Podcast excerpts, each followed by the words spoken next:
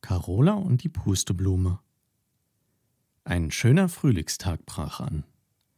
Die Sonne schien durch das Stallfenster und kitzelte Carola in der Nase. Hatschi! machte sie. Sie konnte es kaum erwarten, endlich auf die Weide zu kommen.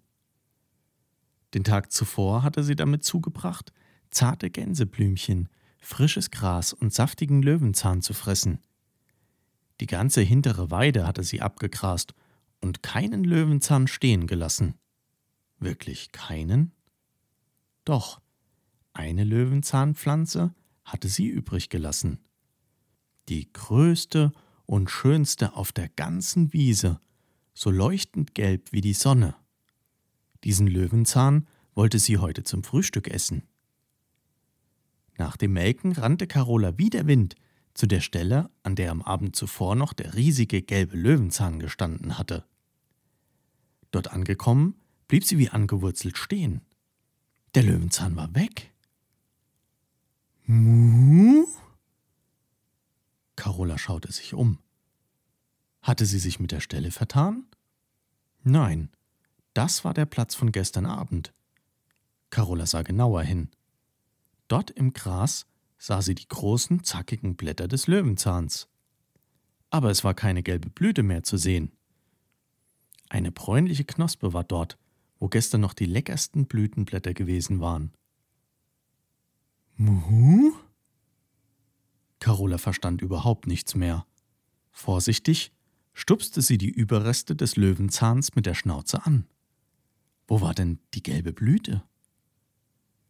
Carola ließ traurig die Öhrchen hängen und trottete enttäuscht davon. Den ganzen Tag über konnte Carola nur an den Löwenzahn denken und was wohl mit ihm passiert war. Mathilda, die im Garten spielte, sah, dass es ihrer Lieblingskuh nicht gut ging und lief zu ihr. Carola, sagte sie, was ist denn los mit dir? Muhu, stieß Carola hervor. Tut dir etwas weh? fragte Mathilda besorgt. Mu.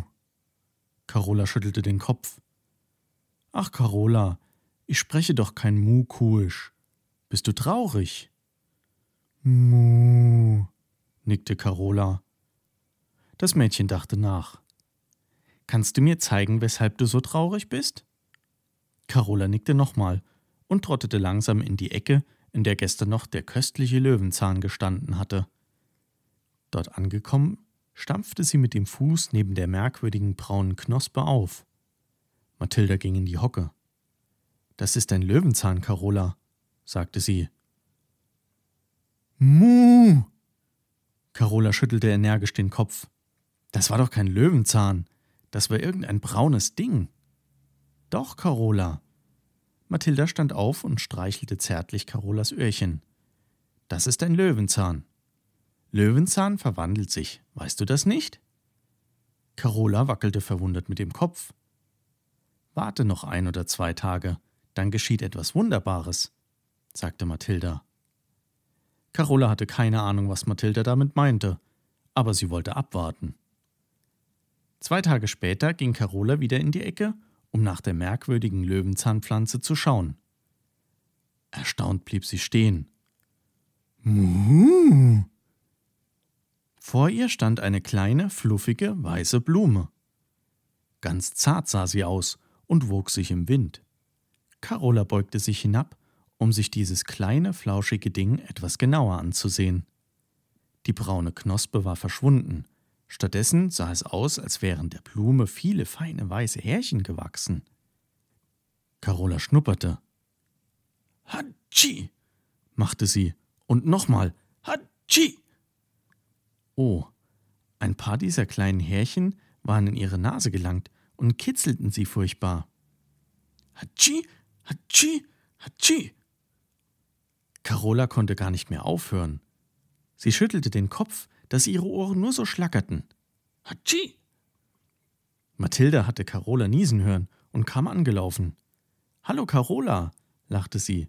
Na, hast du an der Pusteblume gerochen? Pusteblume? Carola verstand nicht und schaute Mathilda fragend an. Na dort, das kleine weiße Blümchen.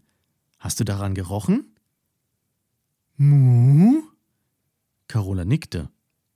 Das ist ein Löwenzahn, Carola. Er hat sich in eine Pusteblume verwandelt. Carola schaute Mathilda immer noch fragend an. Also, erklärte das Bauernmädchen, wenn Löwenzahn verblüht, schließt er sich wieder, dann dauert es ein paar Tage, und wenn sich die Knospe dann wieder öffnet, ist aus dem Löwenzahn eine Pusteblume geworden. Hier, schau mal. Mathilda pflückte die Pusteblume und hielt sie Carola hin. Das Weiße sind kleine Schirmchen, an denen Samen hängen. Wenn der Wind bläst, trägt er sie fort, und dort, wo sie auf die Erde fallen, wachsen viele neue Löwenzahnblumen. Muh! Carola war begeistert. Neue Löwenzahnblumen, das hörte sich gut an. Sie wackelte vor Freude mit dem Po. Sollen wir sie fliegen lassen? fragte Mathilda. Muh, muh. Carola nickte eifrig. Au ja, fliegen lassen, damit neuer Löwenzahn wachsen konnte. Das war eine tolle Idee. Gut, auf drei, sagte Mathilda. Eins, zwei, drei. Mathilda und Carola pusteten so fest sie konnten. Die Schirmchen lösten sich und flogen federleicht in die Lüfte. Muh. Carola war fasziniert. Das sah ja wunderschön aus. Übermütig sprang Carola den Schirmchen hinterher und beobachtete ganz genau, wo sie landeten. Mathilda lachte. Ach, Carola, du bist ja so eine verrückte Kuh. Warte nur ab, bald wachsen hier wieder ganz viele leuchtend gelbe Löwenzahnblumen. In dieser Nacht träumte sie davon, ganz viele Pusteblumenschirmchen fliegen zu lassen.